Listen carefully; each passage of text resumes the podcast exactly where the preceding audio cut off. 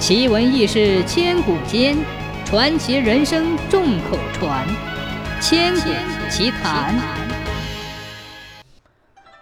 有一户有钱的人家生了个儿子，从小没读什么书，骨子里粗俗不堪，却偏偏爱装扮成一个文人雅士。有一次，这人要到衙门里去递状子，以便追回人家欠他的债务。他心想，如果县官看自己是个知书达理的人，肯定会站在自己的这一边，打赢官司就会容易多了。于是他对县官撒谎，称自己是秀才。县官见他跪在地上，仔仔细细地打量了好久，心中的疑云顿生。县官心想：“嗯，这个人獐头鼠目，形象猥琐。”言语也粗俗的很，哪里像个秀才呢？接着他转念一想，哎，这人家都说人不可貌相，海水不可斗量，我也不能妄自下判断。对了，我来考他一考，看他是否是货真价实。主意打定，县官便开口问他说：“啊，既然你是秀才。”那你且先说说“桓公杀子舅”这一章应该怎么讲啊？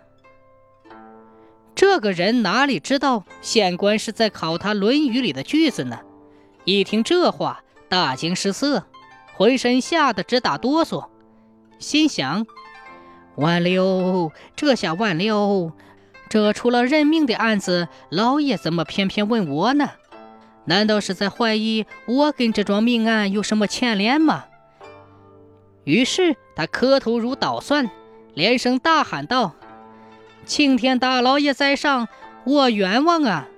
小人确实不知道这其中的事情啊，老爷听明察。”县官听了，又好气又好笑，低声自语道：“嘿嘿，果然是个冒牌货，竟然敢骗到我的头上来。”接着就命令手下的衙役把这人按倒在地。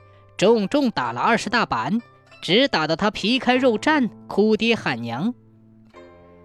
这个人一瘸一拐的出了衙门，对他的仆人说：“哎呦，俺的娘哎，这个县官实在太不讲理了，硬说我阿公打死了翁小九，把我打了二十大板呢。”仆人问明是怎么回事之后，就对他说：“哎呀，是书上的话呀。”你姑且先答应他，说你略知一二，不就应付过去了吗？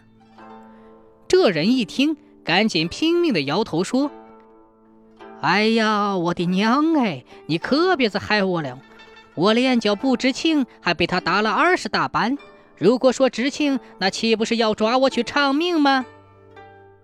俗话说：“该是什么就是什么。”像这样假充内行、到处招摇撞骗的人。